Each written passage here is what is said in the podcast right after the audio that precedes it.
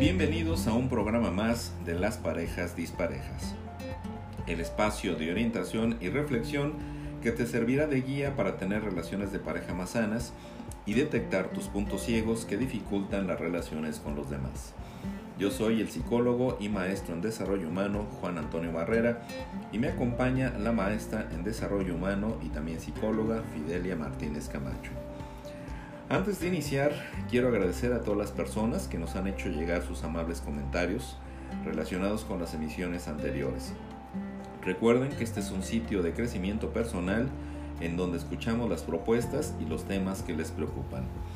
Es un espacio de ciencia para crear conciencia. Transformamos lo complejo en palabras sencillas e interesantes para que todo el mundo tenga acceso a la información. También les aclaramos que no se necesita tener una pareja para escuchar nuestros podcasts.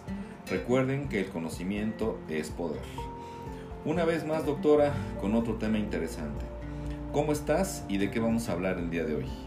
Muy bien, gracias. Nos han llegado algunas sugerencias para platicar del tema ¿Por qué no tengo la pareja que quiero? Algunas personas creerán que estamos leyendo sus expedientes y no es así. Esta sensación la tienen y la razón es muy simple. Las parejas que se llevan mal se parecen y las que se llevan bien también. Las primeras observan en su vida problemas y las segundas, cuando tienen conflictos, ven situaciones a resolver. Muy seguramente que se van a identificar con este tema. Hoy día podemos compartir esta información valiosa con nuestros radioescuchas, Ciencia para crear conciencia. Ya lo creo, doctora, es un tema que constantemente se menciona en la terapia. Amigos, quédense con nosotros y descubramos por qué no tengo la pareja que quiero.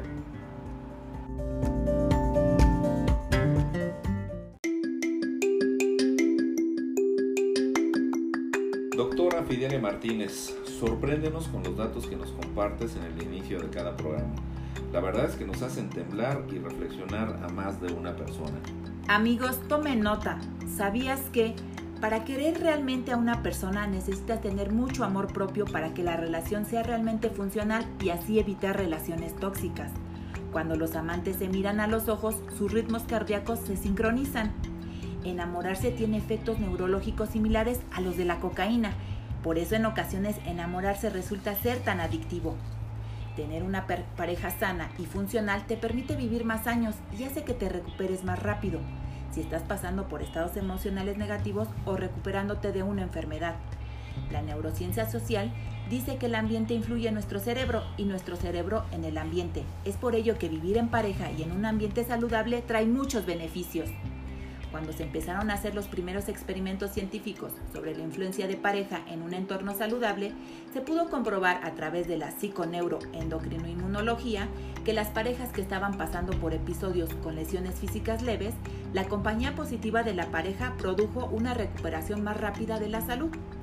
En el caso de las personas que enfrentan enfermedades crónico-degenerativas, tener una buena compañía hace más llevadera estas y en algunos casos las vuelve menos complejas, se pueden incluso ralentizar mejorando la calidad de vida de ambos miembros.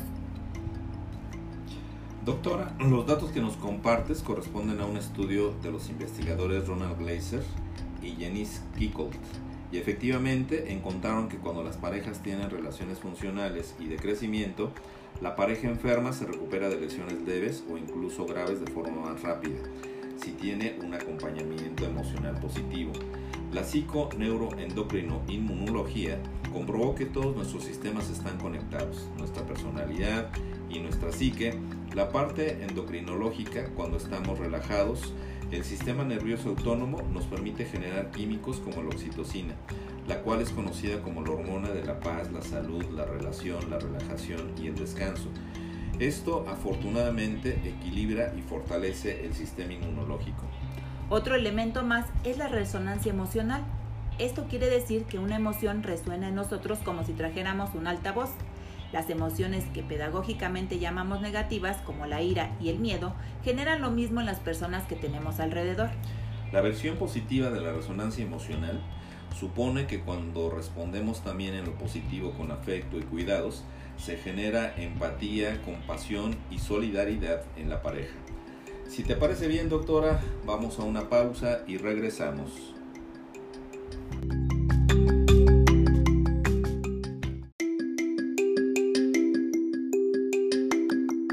Bueno, que continúan con nosotros y regresamos nuevamente para seguir platicando de este tema.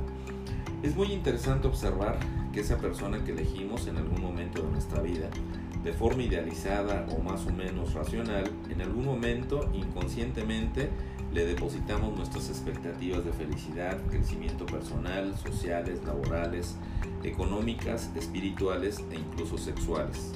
Y muchas veces no nos damos cuenta que existe un desgaste cotidiano que nos va volviendo a la realidad. Nosotros somos responsables de depositarle nuestras expectativas y cuando empezamos a percibir que la pareja no cumple con ellas, nos desencantamos y entonces pensamos, no es la pareja que realmente quiero. También existe otro ángulo de la misma realidad, cuando al principio de la relación de las personas son muy complacientes y quieren cubrir casi todas las necesidades de la pareja, lo cual es imposible, perdiendo su propia identidad. Por ejemplo, no les gusta bailar tanto y terminan bailando. Al principio lucían muy atractivas, complacientes, amables, poco o nada conflictivas y socialmente deseables, pero en realidad no son así. Luego entonces ambos miembros de la pareja ocultan su verdadera personalidad y es por ello que después viene el desencanto y el rompimiento de expectativas. Así es, doctora, nos enamoramos de ilusiones y le endosamos a la pareja nuestra felicidad no nos damos cuenta que el otro o la otra no es la responsable de esta. Tampoco cultivamos la relación cada día y existen elementos que la van desgastando sin darnos cuenta, como las labores del hogar, los ciclos personales sin resolver, la llegada de los hijos, el estrés en el trabajo o incluso la presencia de otras personas como los amigos, la familia e incluso una relación de infidelidad. Vamos a un corte y regresamos.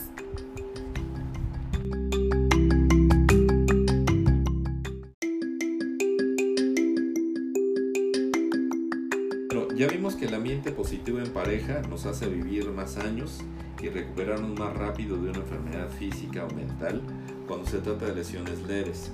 En enfermedades crónico-degenerativas las hace más llevaderas.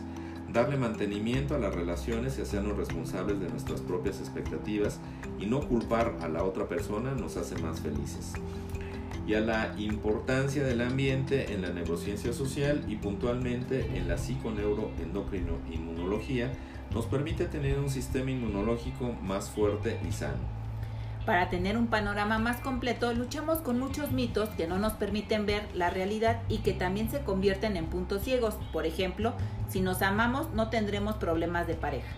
El sexo nos hará resolver los problemas cotidianos. Como la canción de Miriche, tú y yo somos uno mismo. Amigos, cada relación de pareja es única, idealizarla y cargarle nuestras expectativas de felicidad no solo nos llevará a ser desdechados, sino también a ser infeliz a la pareja. Querer que nuestra pareja sea como nosotros queremos que sea, todos ellos son puntos ciegos que no nos llevan a ningún lado. El cambio comienza con uno mismo. Y si nuestra pareja no está reaccionando como a nosotros nos gustaría, es una señal que no es la pareja que queremos, pero tampoco tenemos el derecho de transformarla para que seamos felices a costa de la infelicidad y pérdida de identidad de quien amamos. Recuerden que si quieren saber más de este interesante tema, los invito a consultar el capítulo ¿Por qué no tengo la pareja que quiero? en el libro editado en España de las parejas disparejas de editorial Obelisco, del psicólogo, investigador y terapeuta Juan Antonio Barrera. Les reiteramos que amarse no es suficiente y que además del amor en la pareja necesitamos saber o tener conocimiento para detectar puntos ciegos y evitar dificultades presentes y futuras. Si eres una pareja dispareja o tu pareja se ha convertido en ello y necesitas ayuda profesional, podemos ayudarte.